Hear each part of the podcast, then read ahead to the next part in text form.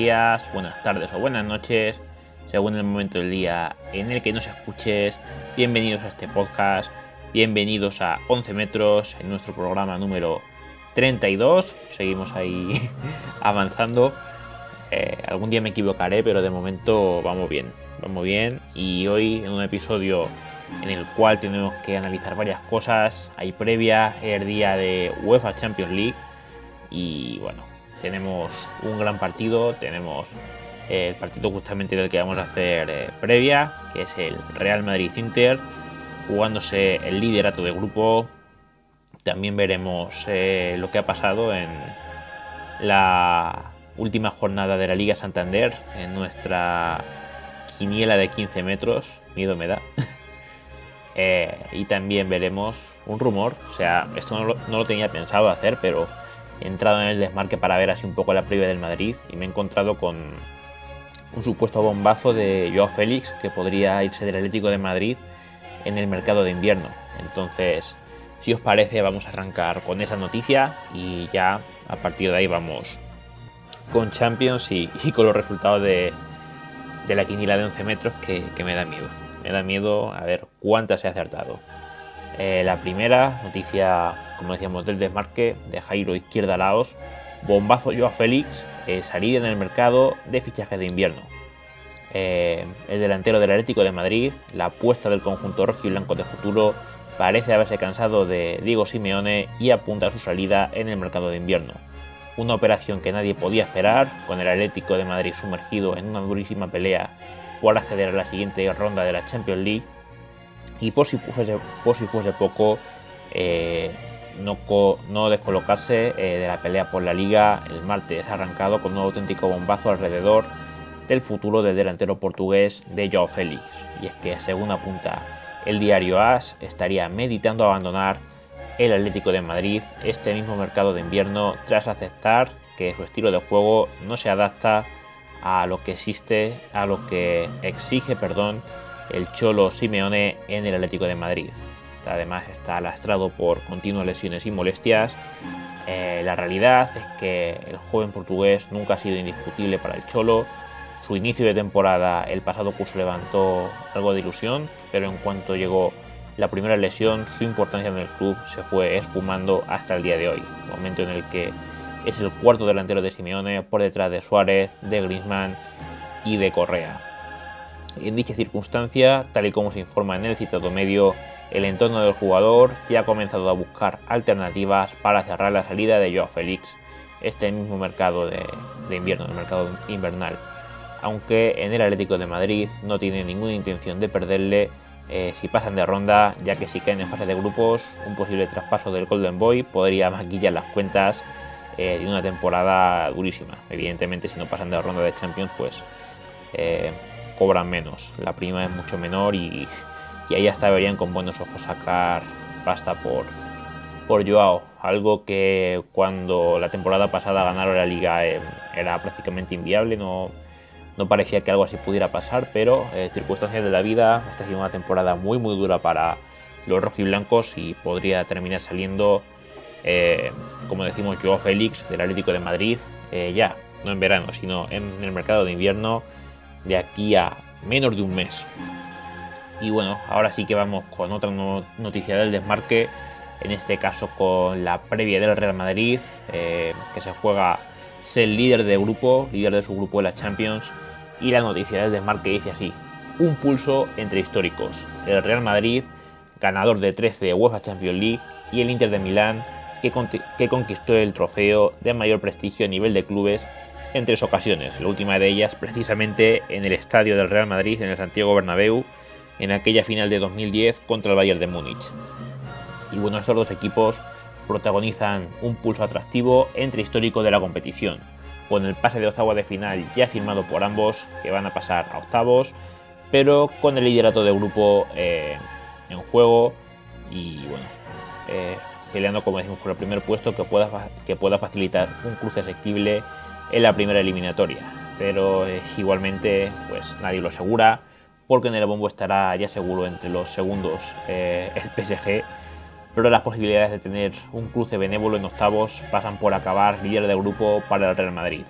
Equipos eh, serían evitables equipos como el Manchester City, el Liverpool o el Bayern de Múnich, que ya tienen su primer puesto eh, asegurado y se libraría de momento de ellos, aunque lo dicho. Eh, te cruzas contra el PSG con Messi, Neymar y Mbappé, que sí es verdad que, no están teniendo su mejor año en Champions, pero te lo encuentras en, eliminatoria y, da un poquito de, un poquito de respeto.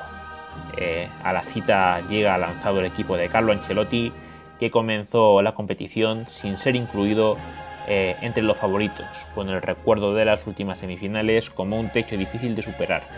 Pero su rendimiento en la Liga Santander ha ido modificando la percepción de un equipo en crecimiento que se ha acostumbrado a ganar. Encadena 8 triunfos seguidos, la tercera mejor racha del técnico italiano eh, al frente del equipo madridista sin apenas eh, retoques en su equipo titular responde con firmeza al reto que encara eh, cada tres días en un calendario que está siendo demoledor. Y, eso, si a eso le sumas los parones de selecciones, peor aún. Entonces, todo esto provocó molestias musculares de Karim Benzema, el gran, ausente del Real Madrid en el encuentro, su referente goleador, que es líder en liga tanto de goles como de asistencias, y bueno, se perdió el último partido de fase de grupos, que ya es más materializadora eh, de su carrera con cinco dianas, es la más materializadora eh, en Champions. Y bueno, es la hora de Luka Jovic, que lo, lo, suplió extraordinariamente a Benzema con un gol y una asistencia ante la Real Sociedad. Así que que se aplique el mismo cuento para el Inter y a ver si hoy tiene un gran partido el chaval, que parece que desde que lo ficharon no ha terminado de explotar. Las expectativas eran muy altas, también es verdad que no ha tenido demasiadas oportunidades y, a ver si hoy logra algo potente Jovic. Y bueno, el liderato, liderazgo recará en uno de los jugadores en mejor estado físico eh, de todo el planeta, eh, Vinicius, que ha sido decisivo hasta en sus diacrisis, el jugador al que buscan siempre sus compañeros para destacar eh, en los partidos, lanzado, respondiendo con goles, saborea el mejor momento de su carrera con el objetivo de trasladarlo a la competición de mayor repercusión. Dos tantos en esta edición, ambos en tardones, pero sin continuidad goleadora en Champions, donde jugó 26 partidos y apenas marcó en 4 de esos 26. O sea, lo que serían 22 partidos sin marcar. empezó, empezó mal. Un paso más en un crecimiento sin techo, aspirante a firmar el tanto mil del Real Madrid en Copa de Europa en 454 partidos, el equipo más, laureado de la competición, eh, que alcanzó los 999 goles. Eh, le vale al equipo de Ancelotti cualquier resultado ante el Inter que no sea derrota para acabar primero, es decir, un empate o una victoria. Eh, corrigió el traspié ante el modesto Sheriff en una derrota sonrojante en su vuelta a un Santiago Bernabéu, donde apenas ganó uno de sus últimos, uno de sus últimos cuatro partidos eh, europeos. El Inter llega en forma al Bernabéu tras una racha de victorias consecutivas en la Serie A y de 11 partidos sin derrota. Entre todas eh, las competiciones, culminada con la goleada 3-0 endosada a la Roma de José Mourinho. Solo perdió dos partidos esta temporada ante el Real Madrid en la primera vuelta y contra el Lazio y consiguió eh, en la última jornada europea el pase a los octavos de final tras 10 años de espera. Eh, yo creo que la temporada siguiente a, ganar esa Copa de Europa, que por cierto se cruzó de nuevo contra Bayern de Múnich, pero creo que fue en cuartos o en semifinales. Pero no, eh, era el curso 2011-12 y Claudio Ranieri era el entrenador de un Inter que eliminado en octavos por el Marsella entraría en un profundo proceso de involución eh, del que salió definitivamente el año pasado con el triunfo de, en la Serie A eh, Antonio Conte dejó al club tras el, tras el título liguero y ahora es Simone Inzaghi el hombre que devolvió al club milanense el billete para octavo de final. Pero su equipo quiere más y peleará por una plaza como líder de grupo en el Bernabéu, el estadio en el que consiguió en 2010 eh, su última Copa de Europa, como decíamos. Entonces no era la 10-11, sino la 11-12.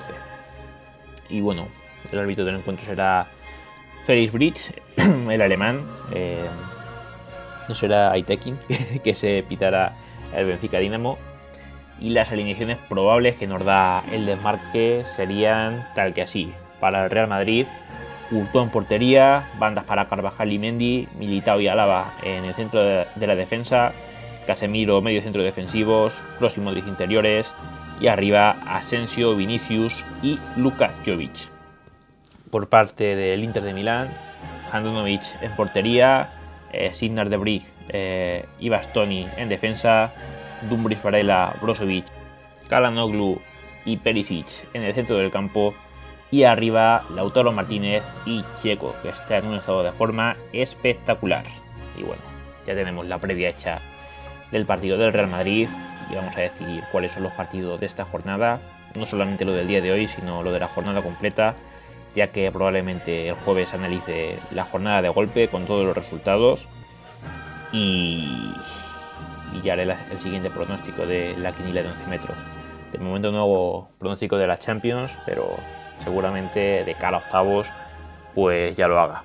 Entonces hoy, primer partido, Crispy Manchester City, luego PSG Brujas, Ajax Sporting de Lisboa, Oporto Atlético de Madrid, Real Madrid Inter, Milan Liverpool, Shakhtar Donetsk eh, Serif, Dortmund Besiktas, hasta llegar lo del día de hoy, y mañana Zenit de San Petersburgo contra Chelsea, Juventus contra el Malmo, Benfica contra el Dinamo de Kiev, Atalanta contra Villarreal, Wolfsburgo contra el Lille, Red Bull Salzburg contra el Sevilla, Manchester United, John Vice y por último el main event de, de la jornada entera, Bayern de Múnich, Fútbol Club Barcelona. Podría ser un partido histórico, ya que el Barcelona, después de no sé cuántos años, podría quedarse fuera de los octavos de final de la Copa de Europa pero eso también depende mucho de lo que pase el día de hoy en el partido. Bueno, no el día de hoy, no, también es mañana, habíamos dicho.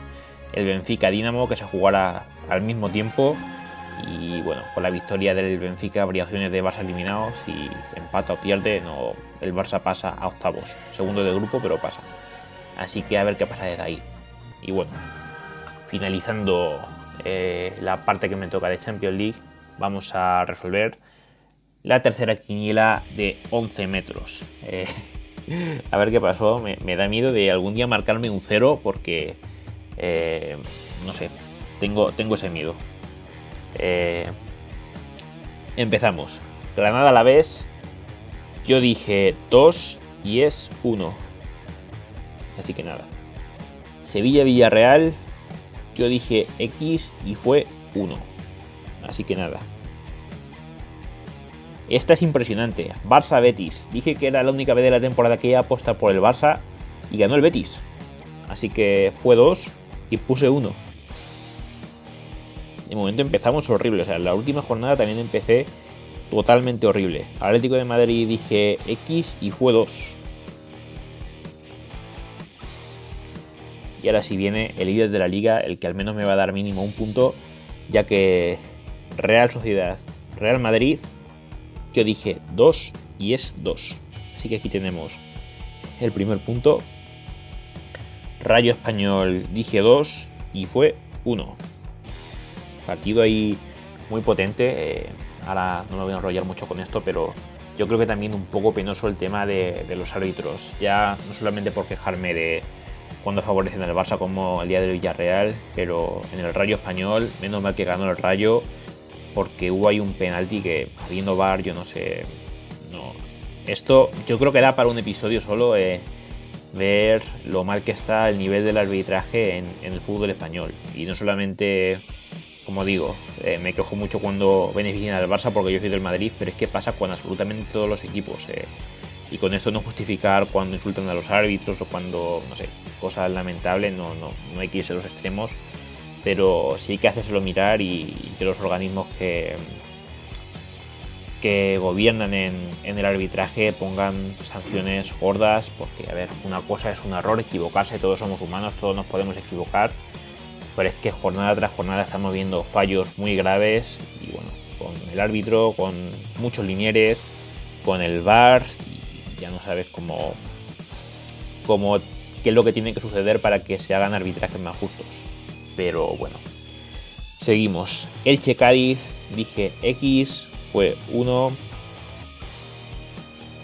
Jornada paupérrima hasta el momento. Levante una dije 1, eh, es X.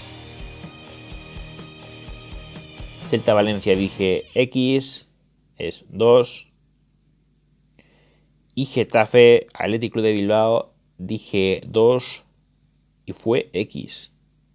Es decir, madre mía, solamente he acertado una. De momento, récord negativo hasta el momento. Eh, eh, tenía miedo de hacer un 0 y la verdad es que me he quedado muy cerca de hacer un 0. Y a ver qué pasa en la siguiente jornada, pero esta de momento ha ido mal, ha ido bastante fatal. Me ha salvado ahí el líder de la liga, mi Real Madrid. y no sé, la verdad es que para la próxima pongo que, que pierde el Barça porque yo tenía la impresión de que de que iban a ganar y justamente van y pierden, y pierden en casa, y pierden contra el Betis. No sé, es una cosa muy muy extraña y la verdad es que no sé por qué puse Sevilla Villarreal una X eh, cuando el Sevilla está mejor está de forma, pero supongo que fue por el gran partido que le hizo el Villarreal al Barça en, en el Madrigal, pero bueno, perdón, en la cerámica ya no se llama el Madrigal. Pero bueno, de momento un solo acierto, récord negativo de la temporada y solamente superable por hacer un pleno al cero, que espero que no pase. Así que a ver qué pasa de cara al próximo pronóstico. De momento de Champions no lo voy a hacer, lo haré ya a partir de octavos y a ver qué pasa en liga. Y bueno, con esto ya terminamos el episodio. Un poco paupérrima esa... un poco lamentable esta tercera quinila de 11 metros. Hay que, hay que mejorar. Ha sido una quiniela un poco lamentable, pero partido a partido. Y bueno, señores, espero que hayan disfrutado del episodio, tanto al menos como yo al realizarlo, y que tengan un buen día. Nos vemos, eh, nos vemos el jueves, ya con el resumen de, de esta jornada de la Champions y con la cuarta quiniela de 11 metros, en la cual espero que salga mejor que esta tercera. Buen día, gente. Chao.